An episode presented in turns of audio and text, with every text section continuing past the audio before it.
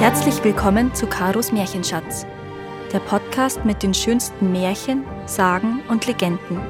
Für Kinder, Erwachsene und alle zwischendrin. Der Riese, der 10.000 Jahre schlief. Skull hieß eine Riesenfamilie, die an der Ostsee wohnte. Vor so langer Zeit, dass niemand mehr genau sagen kann, wann es gewesen ist. Kalt war es damals, fast das ganze Jahr über lag Schnee. Aber der Riese Skull und seine Familie liebten die Kälte. Skull war schon alt und erinnerte sich einer Zeit, da es noch viel kälter gewesen war und man kein grünes Blatt und keinen Halm weit und breit entdecken konnte. In den letzten Jahren jedoch war die Küste immer grüner geworden. Und was noch schlimmer war, wenn Skull durch die Gegend streifte, konnte es passieren, dass er ganze Scharen kleiner komischer Geschöpfe durch die hervorsprießenden Wälder stiefeln sah.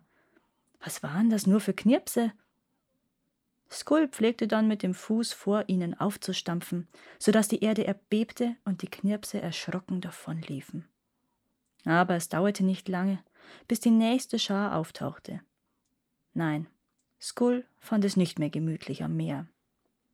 Skull hatte fünf große, dumme und tollpatschige Jungen. Einer jedoch war größer, dümmer und tollpatschiger als die anderen. Bei seiner Geburt war er so groß wie ein ausgewachsener Bär und genauso haarig. Deshalb nannte man ihn Björn, was so viel heißt wie Bär oder Skullbjörn nach seinem Vater. Er wurde mit jedem Jahr zottiger und größer und bewegte sich so ungeschickt, dass er den anderen ständig im Weg stand oder über seine eigenen großen Füße stolperte. Die fünf Skull-Brüder lieferten sich von Zeit zu Zeit heftige Scharmützel mit dem Meerestroll Vetter. War Vetter böse, so schlürfte er sein ungeheures Trollmaul voll Meerwasser und spritzte es in einer gewaltigen Fontäne auf die Riesen. Und wenn es etwas gab, was die Riesen nicht leiden konnten, so war das Wasser. Deshalb packten sie schnell die nächstbesten Felsblöcke und Erdhügel und schleuderten sie auf Vetter ins Meer. So gibt es bis heute an manchen Stellen der Ostseeküste, wo die Skullriesen und Vetter ihre Kämpfe ausfochten, kleine Inseln, die einen Scherengarten bilden. Eines Tages lieferten Vetter und die Skullbrüder sich nach bewährtem Muster ihre Schlacht mit Wasser und Felsblöcken. Schon bald mangelte es den Riesen am Ufer an geeigneten Steinen, und einer der Brüder ging auf einen nahen Hügel, um nach welchen zu suchen, die ihm groß genug schienen. Er fand einen riesigen Brocken, stemmte ihn hoch und schleuderte ihn mit Wucht von sich. Achtung! rief er sicherheitshalber seinen Brüdern zu. Aber Skulbjörn stand wie immer im Weg. Bong! krachte der Felsblock gegen seinen Schädel und Skulbjörn fiel zu Boden. Habt ihr gehört, wie hohl das klang? lachten die Brüder. Aber bald blieb ihnen das Lachen im Hals stecken, denn Skulbjörn stand nicht auf und rührte sich nicht mehr. Tod! riefen die Brüder und liefen Riesentränen weinend nach Hause, um Vater und Mutter Skull von dem Unglück zu berichten. Der alte Skull häufte Steine rund um Skullbjörns Körper, bis er ganz darunter verschwand und ein richtiger Berg dastand. Dann zog Skull mit seiner Familie weit weg von diesem traurigen Ort. Es heißt, er und seine Frau seien kurz darauf vor Kummer gestorben und die vier Brüder hätten sich mit dem merkwürdigen Knirpsen angelegt und bald den Kürzern gezogen. Das Ende der Skull-Familie war das aber nicht. Einem von ihnen erging es besser. Skullbjörn. Der war nämlich gar nicht tot. Der Schlag gegen seinen Kopf hatte ihn nur betäubt, und nun lag er bewusstlos unter dem Steinhaufen. Die Steine waren seinem Riesenkörper nicht so schwer und so locker aufgeschichtet, dass sie auch genug Luft zum Atmen durchließen. So lag Skulbjörn unter seinem Berg, und keiner ahnte, dass es ihn noch gab.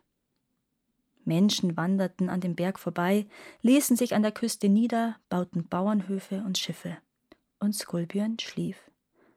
Sommer kamen, einer wärmer und grüner als der andere.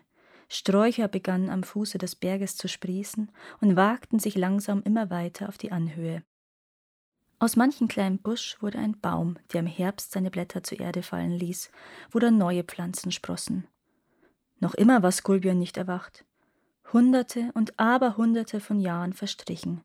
Die vereinzelt stehenden Bäume wuchsen zu rauschenden Wäldern zusammen, aus den Dörfern wurden Städte, summend vor buntem, geschäftigen Treiben.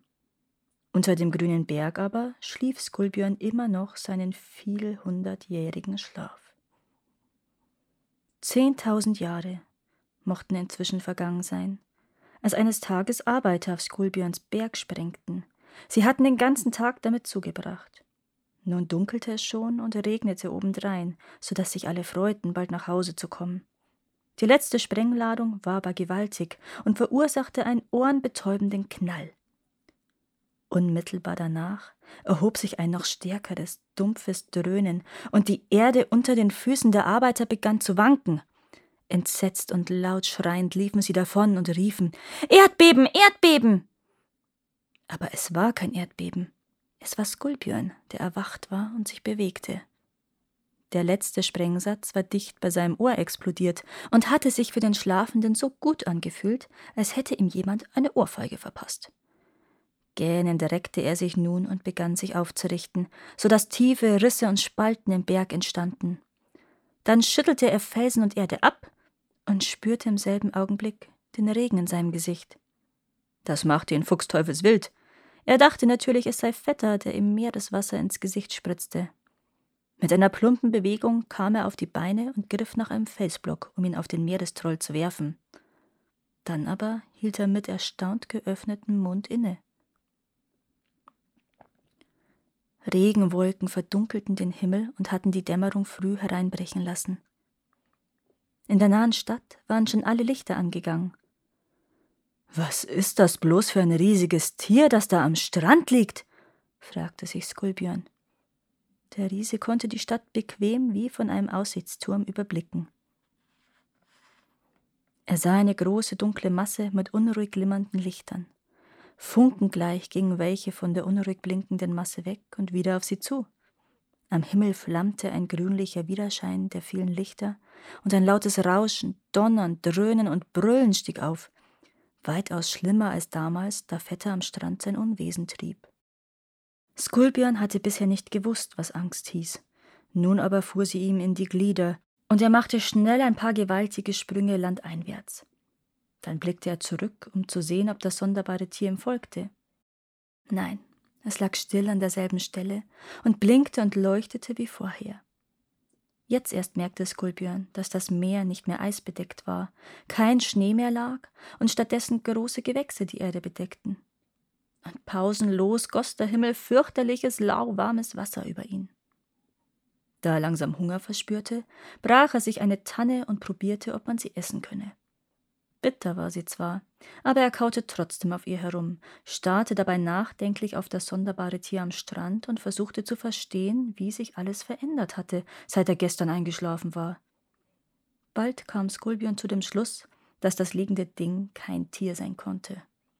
Auf den schmalen, hell erleuchteten Bändern, die sich durch die dunkle Masse zogen, bewegten sich so viele Knirpse hin und her, dass Skulbion ganz schwindlig wurde, als er versuchte, sie zu zählen und das Dunkle waren aneinandergereihte Steine entlang der leuchtenden Bänder.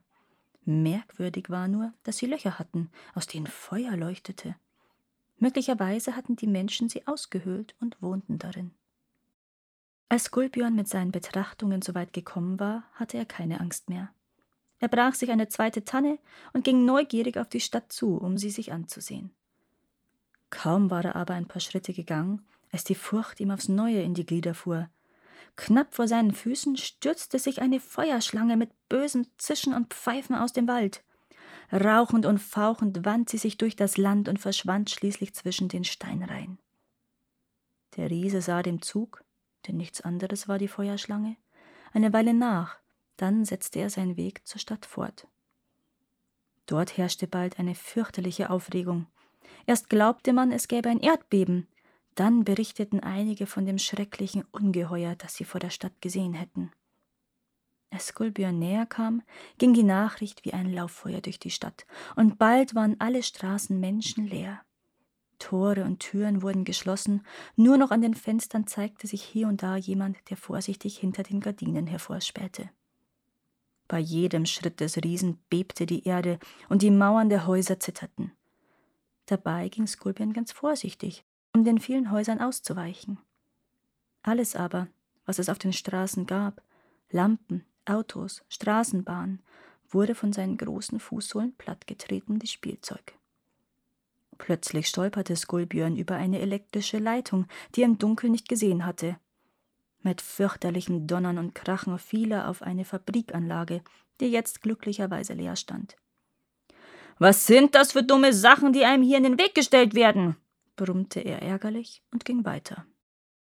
So kam er zu einer Kaserne, in der sich im Moment nur zwanzig Soldaten und ein Leutnant aufhielten.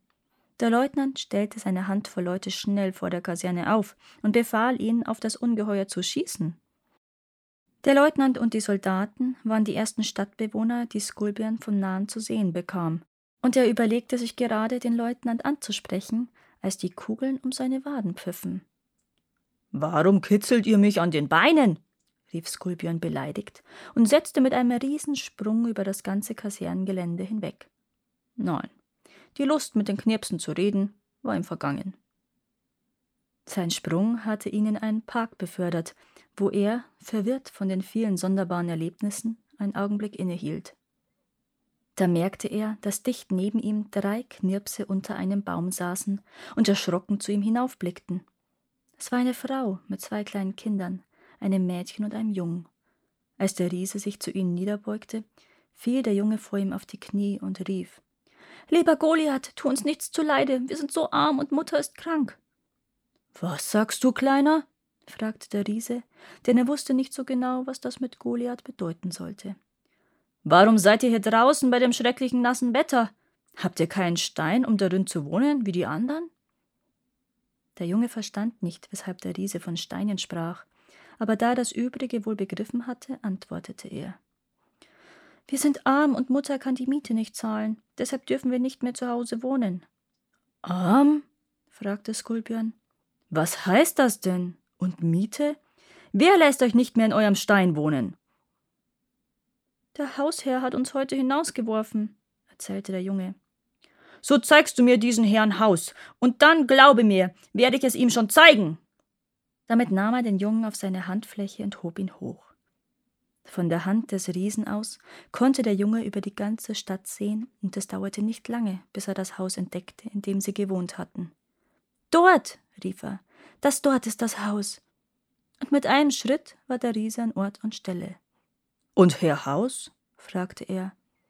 Der wohnt da drin, und die Tür ist verschlossen, antwortete der Junge. Das kriegen wir schon, sagte der Riese und hob mit einem Handgriff den ganzen Dachstuhl weg, ganz so, als würde er einen Deckel von einer Dose nehmen. Jetzt konnten sie von oben in die Zimmer hineinsehen. In dem größten lag der Hausherr auf einem Sofa. Starr vor Schreck hatte er gesehen, wie sich das Dach seines Hauses krachend hob und verschwand und stattdessen das Gesicht des Riesen vor ihm auftauchte. Bist du Herr Haus? fragte der Riese mit einem Grollen in der Stimme, das eines Sturmes würdig war. Der arme Hausherr bekam vor Angst seinen Mund nicht auf.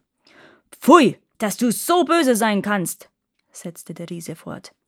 Warum seid ihr Knirpse nicht nett zueinander? Jetzt wirst du jedenfalls diesen Jungen, seine kranke Mutter und seine kleine Schwester wieder hier wohnen lassen, so dass sie nicht mehr bei diesem fürchterlichen Punschwetter draußen sein müssen.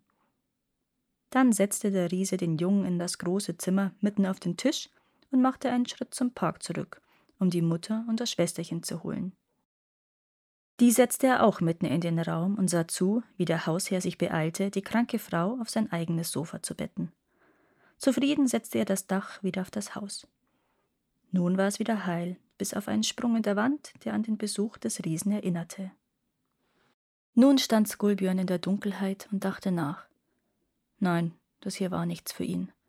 Die schöne Kälte war dahin, alles war lau und nass dazu. Hm.